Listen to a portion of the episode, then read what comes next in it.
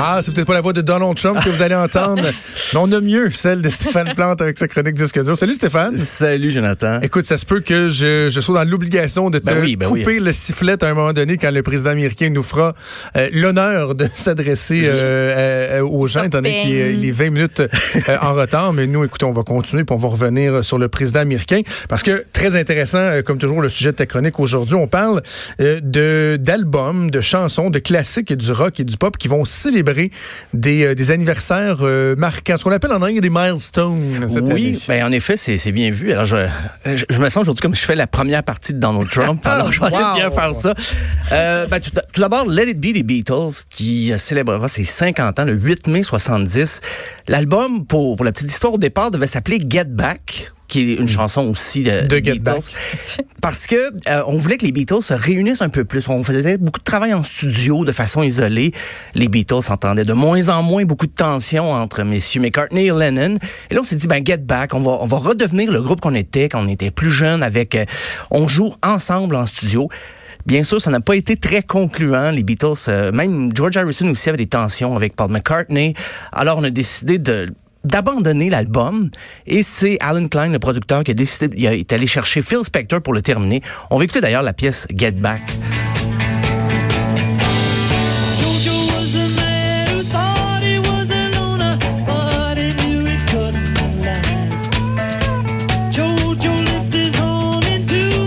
Je suis pas un fan de l'entièreté de l'œuvre des Beatles parce qu'ils ont tellement eu des styles différents au travers les, les époques, mais Ouais. ça, je suis loin d'haïr ça. Ben, Paul McCartney, lui, aimait pas le résultat de l'album parce que les violons qu'avait mis Phil Spector, les arrangements. Dans les arrangements. Il détestait ça. C'est Ah oui? pourquoi en 2003, il va revenir avec l'album. Ça va s'appeler Let It Be Naked. Il a tout enlevé.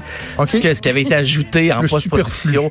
Il a mis ça à l'essentiel. Et 70, ben, c'est la grosse année aussi des albums des Beatles en solo. Euh, même Ringo Starr sera le premier avec l'album Sentimental Journey, mais qui est un album de reprise des années 20 à 50. Un peu comme Sylvain Cossette, là, mais pour les décennies 20 à 50.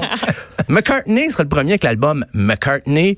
Euh, bon, D'ailleurs, écoutez son gros hit, euh, le premier gros hit qu'il y a eu après les Beatles, Maybe I'm Amazed. Qui ne semble pas vouloir partir. On a un problème. C'est pas grave. Un petit peu pas technique, mais tu peux peut-être nous le chanter? Ah, on se réserve ça pour quelques drinks plus tard. Euh, ben, il y a également George Harrison, son premier album. George Harrison qui avait toujours été un peu dans l'ombre. C'était un grand compositeur, mais quand tu as Lennon McCartney dans un groupe, c'est un petit Ouais. peu difficile d'imposer tes vues. Alors, lui il était prêt. Quand les Beatles sont séparés, il a sorti un album triple. Donc, et on va écouter la, la pièce la plus connue, My Sweet Lord.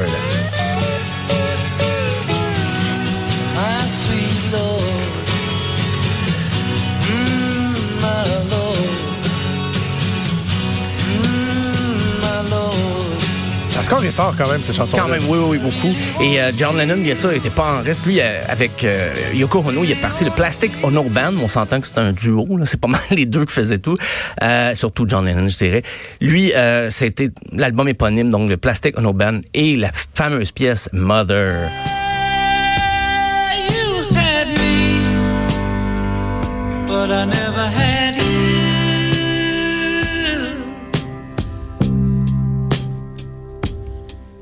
Je me souviens pas d'avoir entendu ça. C'est plus beau, très lent. hein? introspectif. Ah oui, oui, oui, puis ça commence Le l'album. métronome capote pas. là. Non, non, non. Le batteur, il est mollo mollo. Mais le- Lennon s'est permis vraiment d'aller dans ses souvenirs familiaux. Même moi, j'aurais pu la jouer à batterie, celle-là. Ouais, ça. Je m'imagine juste toc, toc, toc. Si Yoko le- pouvait la jouer à batterie, tu pourrais la jouer à batterie. Euh, mais 70, grosse année aussi pour le heavy metal naissant. Il y avait ben, Led Zeppelin a sorti son troisième album, Black Sabbath, premier album, l'album éponyme, mais aussi l'album Paranoid qui va vraiment se carrer, là, qui va faire connaître Black Sabbath en dehors des, des, cercles étroits du métal. Vous écouter d'ailleurs la pièce titre de l'album Paranoid.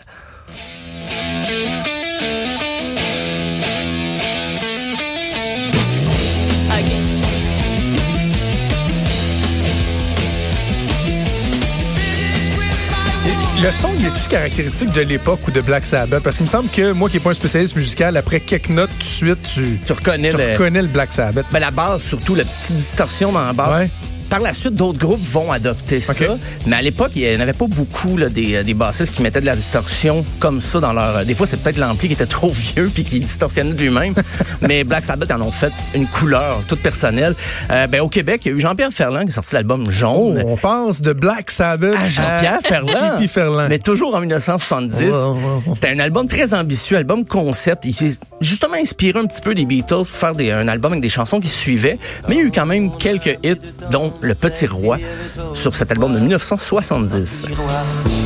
qui régnait comme son royaume mes sujets, élèves. Puis Pendant que moi, on fait nos imitations faciales de Jean-Pierre au Ferland. Charleroi. Vraiment très mauvais. tellement bien. C'est pareil, pareil, pareil.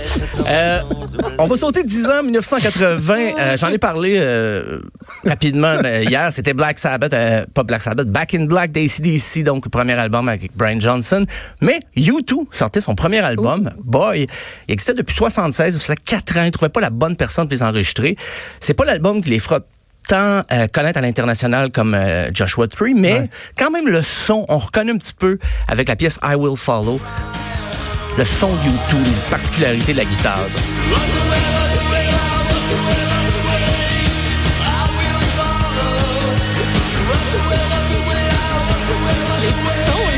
C'est euh, du Glockenspiel. C'est à l'époque où il aurait pu autant devenir comme des pseudo Pet Shop Boys que des Ben, U2. Là, là. Il suivait un peu la vague punk, post-punk, puis c'était pas encore... Mais avec l'album, ils se sont quand même un petit peu distingués des autres groupes, mais ils rajoutaient des petites sonorités comme ça pour... euh, Un petit carillon en arrière. Oui, oui, c'était... euh, c'était vous Hein? êtes ajouté après. C'est vrai. Ça, tu, tu peux pas avoir l'air cool en jouant ça en show. Là. Le Ouais, en quoi? Moi, moi, je fais, moi, je fais le carillon. le... Moi, je fais euh, le tambourin. là. Je fais la cloche à vache Ouais. aussi, là, mais... euh, Le xylophone. J'ai Eh, j'ai hâte de voir ton, show, euh, Jonathan. J'ai très hâte. Euh, un petit saut dans le temps. Ça, c'est le- l'année qui me donne un coup de vieux. 1995. Ça fait 25 ans déjà. Je sais que les 40, 50, c'est plus gros, mais 25 ans, ça me fait dire que j'étais dans, à l'époque, j'écoutais un Ben peu oui. cette musique-là. Smashing Pumpkins, Ah. fameux, l'album Dune, Melancholy and the Infinite Sadness. Euh, c'est drôle, on dit que le grunge était mort à ce moment-là parce que, bon, non seulement Kurt Cobain lui-même était décédé, mais il y avait d'autres courants musicaux un peu plus en vogue. Mais quand même, Smashing Pumpkins, euh, ben, c'est probablement Billy Corgan qui a tout composé là-dessus, paroles et musique. C'est un album double qui a quand même bien marché. Euh, et justement, avec un extrait comme 1979.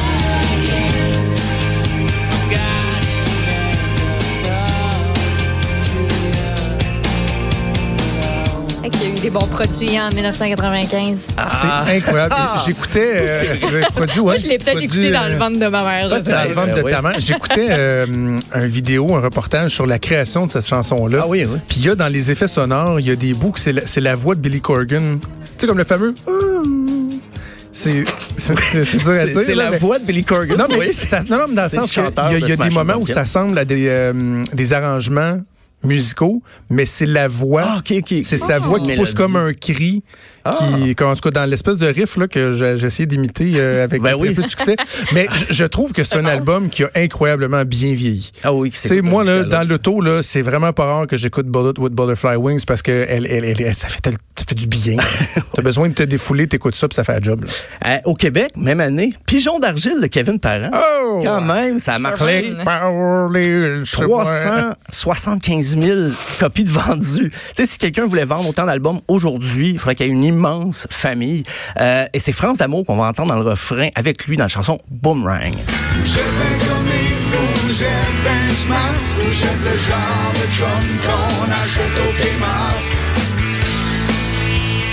Il était à la fureur en fin de semaine. Ben là, oui. Ça a pogné, c'était malade. 25 ans, mon Kevin. Euh, Céline Dion, la même année, va sortir l'album 2, qui était entièrement conçu par euh, Jean-Jacques Goldman, en fait, paroles et musique. Et c'était l'album francophone le plus vendu de tous les temps, semble-t-il, euh, parce que ça a été un succès même en dehors de la francophonie. Et les Américains, euh, ben, dans le monde anglophone, on, l'appelait The French Album. Et pourtant, Céline avait fait d'autres albums français, mais c'est l'album qui, était très connu, même en dehors de la France ou du Québec. On écouter Destin.